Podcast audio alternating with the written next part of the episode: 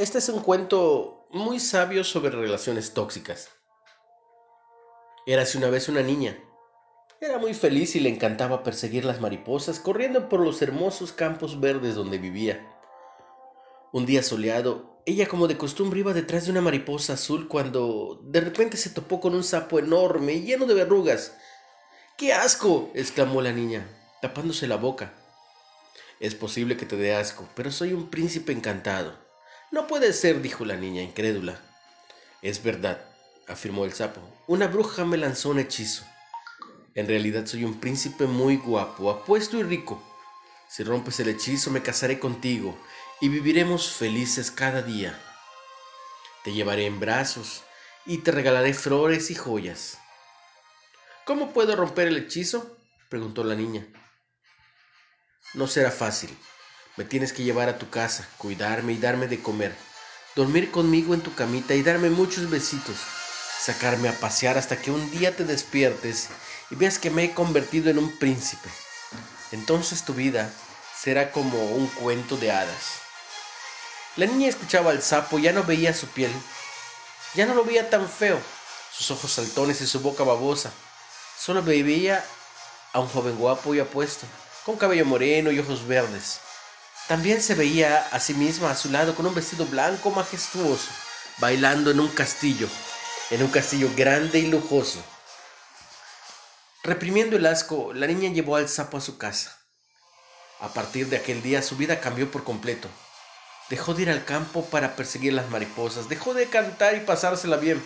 Solo cuidaba al sapo, que resultó ser muy caprichoso. Le pedía croissants para desayunar espagueti con salsa y ensaladas exóticas para cenar. Dormía en la cama de la niña, dejando sus babas asquerosas por toda la sábana. La niña no paraba de lavar y lavar, cocinar, lavar y lavar, cocinar y lavar nuevamente. No tenía tiempo para cuidarse.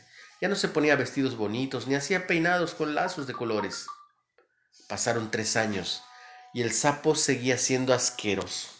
No se convertía en un príncipe azul, si eso había prometido el sapo. A veces la niña lo miraba y le entraban ganas de echarlo a la calle para vivir como antes, pero luego empezaba a dudar y tenía miedo de equivocarse. Se preguntaba, ¿y si falta poco? ¿Y si mañana se despierta y el sapo se ha convertido en un príncipe con ojos verdes? ¿Y si no encuentro a otro príncipe y me quedo sola? Pasaron meses y a nadie la podía reconocer. Estaba hecha un desastre.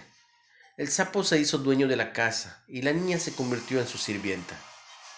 Un día el sapo le gritó a la niña por haberle traído tarde su comida. Ella empezó a llorar y se fue de casa. Por el camino se encontró con un pajarito. ¿Por qué estás llorando? le preguntó el pajarito.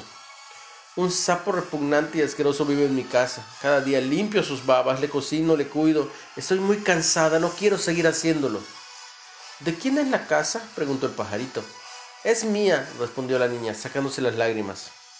¿Y qué te trajo el sapo? Lo hice yo. ¿Por qué? Porque me prometió que si lo cuidaba se convertía en un príncipe y se casaría conmigo. Pero han pasado años y nada ha cambiado. ¿Y por qué no le echas de la casa? exclamó el pajarito.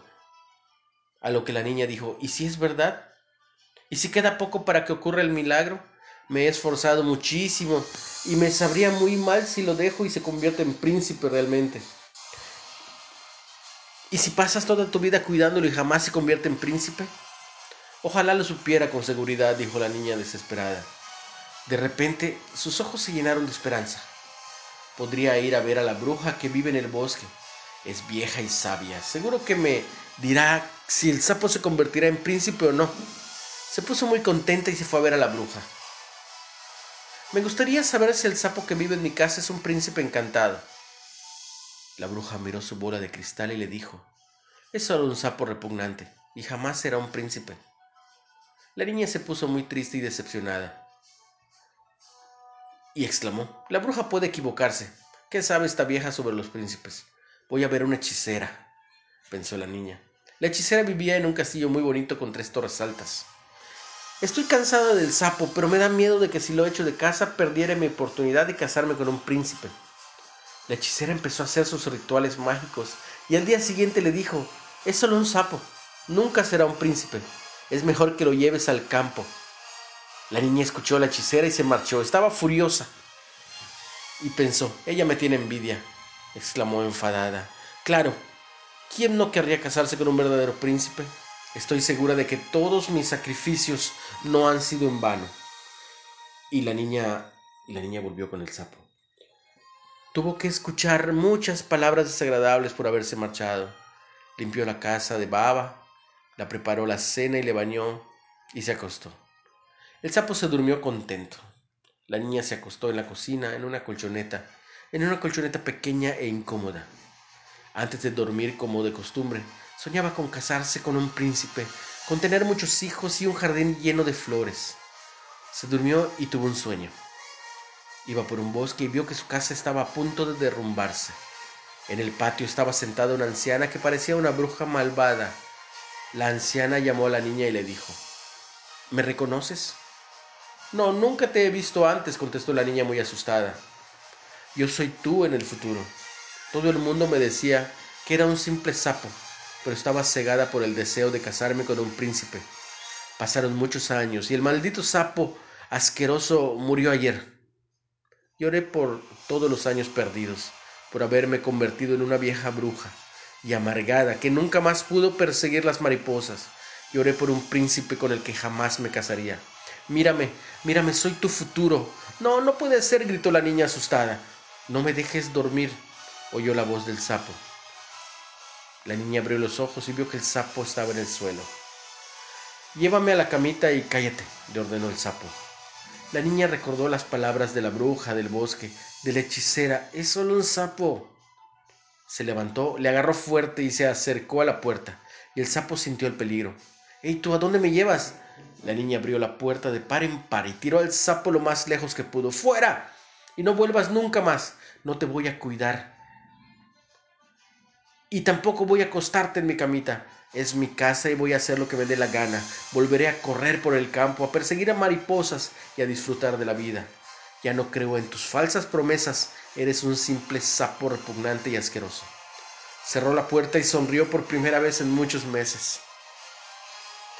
Es un cuento, es un cuento larguito con un mensaje muy profundo que nos enseña que no tenemos que aguantar humillaciones, malos tratos, ni desprecios a cambio de falsas promesas que nos dan nuestras parejas. Nadie nos puede hacer felices más que Dios, ni tampoco hacer que nuestra vida sea un cuento de hadas. La única persona capaz de crear una vida de sueño eres tú.